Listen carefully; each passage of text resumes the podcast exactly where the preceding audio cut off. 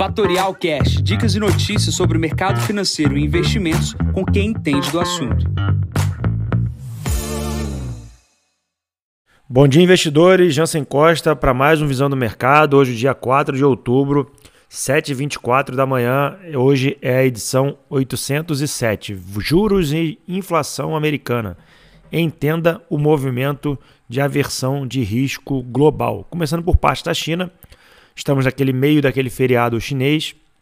A gente não vai ter é, cotação aqui na, no início do dia do minério de ferro. As bolsas na China ficam fechadas, porém, bolsas da Coreia do Sul, Sul e do Japão experimentaram fortes quedas aqui na abertura do dia, em função do que aconteceu no dia de ontem nos Estados Unidos. Saiu dado também aqui no Japão do seu PMI, o PMI caiu de serviços para 53,8 mas supera as expectativas, que era de um número de 53,3.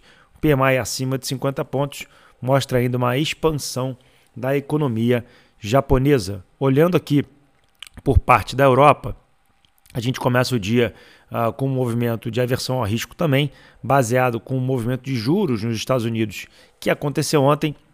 Esse movimento deve ter algum tipo de repique hoje, dadas as aberturas do dia, porém, a gente precisa ficar de olho com essa subida dos juros nos Estados Unidos, impactando outros mercados, assim como o Brasil.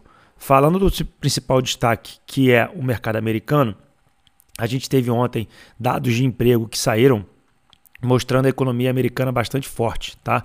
Mais vagas de emprego sendo divulgadas. Isso derrubou o Dow Jones ontem 1.3%, o S&P caiu 1.4 e o Nasdaq caiu quase 2%. Né? E por que, que ter esse dado de emprego, abertura de empregos é muito bom, né? no sentido de que mais emprego está acontecendo, mas nesse cenário ele é ruim? Porque a gente está tentando, na verdade, o Fed tem tentado segurar a inflação americana subindo juros, tá? E os juros de dois anos e 10 anos fazem máximas históricas nos Estados Unidos. E aí não tem mágica, né? Juros para cima lá, menor liquidez nos mercados internacionais e, por consequência, nos mercados emergentes, e a gente vai ter uma aversão a risco no mundo inteiro, tá? Um movimento de retirada de dinheiro do mundo inteiro. Os títulos de 2, 10 e 30 anos nos Estados Unidos estão com os, os valores mais altos desde 2007, tá? Para vocês terem uma noção, a hipoteca americana é, para um novo, uma nova aquisição, chega na casa de 8% para imóveis novos. 8% ninguém vai pegar empréstimo nesses níveis, o mercado imobiliário vai desacelerar e, por consequência, a gente tem aquela desaceleração da economia. O problema é que isso não vem acontecendo nos Estados Unidos.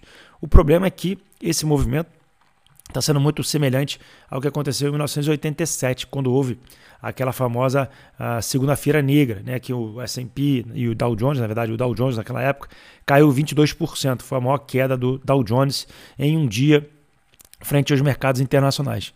Mas para aqui, Jan, você está dizendo que vai cair 22%? Não, pessoal, estou dizendo que a aversão ao risco está acontecendo.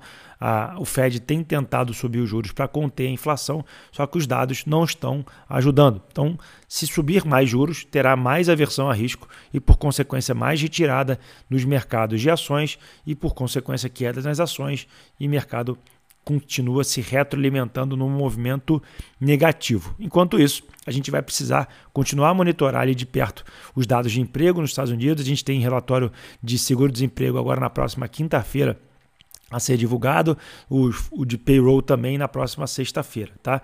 Isso também vai acontecer nessa semana, PMIs e também os dados que prevêem ali o, o dado de seguro-desemprego, que é o da ADP, que é de emprego privado, que sai hoje. Tá? Esse cenário ele é péssimo para mercados emergentes, isso vem pressionando a curva de juros lá fora. Coloquei um gráfico aqui na newsletter, quem tiver interesse, de olhar o movimento dos juros hoje versus o que aconteceu em 1987.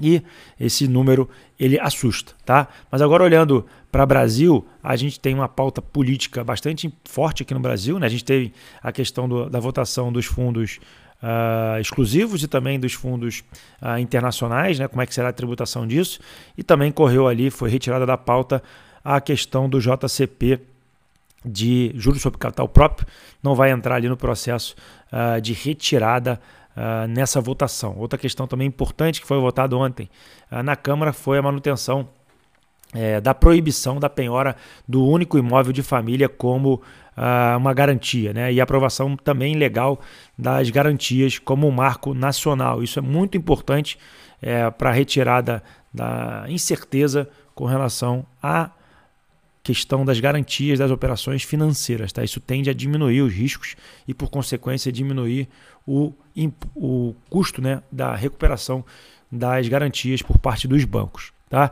Olhando ainda mais sobre a questão do PL da, da tributação das offshores, é, deve ser votado hoje. Isso deve caminhar para uma tributação de 6% com relação ao estoque uh, do imposto de renda. Isso deve colocar esses produtos numa base de tributação semelhante ao que existe para os outros produtos, né? eles tinham praticamente uma isenção. É, e também tem a situação uh, de ajuste para a questão dos fundos colocados internacionalmente em paraísos fiscais. Tá? Isso deve gerar algum tipo de movimentação das empresas no exterior. Tá? Isso vai ser pautado hoje e isso pode sofrer alterações. Quem tiver mais interesse sobre esse assunto, manda mensagem aqui para o assessor que eu tenho esse resumo para mandar para você. Falando aqui sobre curva de juros uh, no, no, Brasil, ontem o janeiro 33 subiu 23 pontos base, né? 0,23, tocando ali na casa de 12%. Essa é a maior cotação desse, uh, desse vértice, né? desse vencimento nos últimos 30 dias. Tá? Isso vem já próximo ao que estava acontecendo seis meses atrás. Essa subida ela levou a NTNB, né, o título de uh, NTNB, o título de renda fixa atrelado à inflação, para casa de 6,05%. Tá? E a taxa de 10 anos pré-fixada para 12,13. Tá?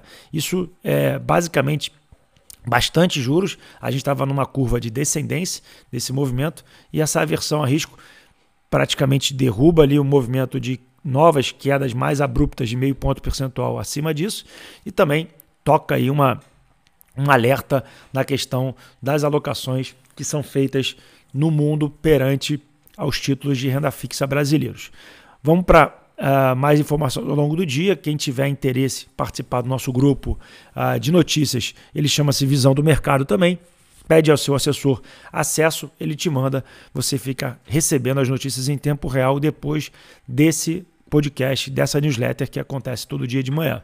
Bom, na agenda de hoje a gente tem 9h15 da manhã ADP nos Estados Unidos, 10h45 a gente tem PMI americano, 11 horas encomenda de indústria nos Estados Unidos e na parte da tarde nós temos uma agenda vazia. Nesse momento, S&P opera no campo positivo, sobe 0,55, bolsas na Ásia no campo negativo, com a China fechada, Europa praticamente estável no 0 a 0, barril de petróleo 92,43 do tipo Brent e o Bitcoin avançando quase 4,5%, 28 mil dólares nesse momento.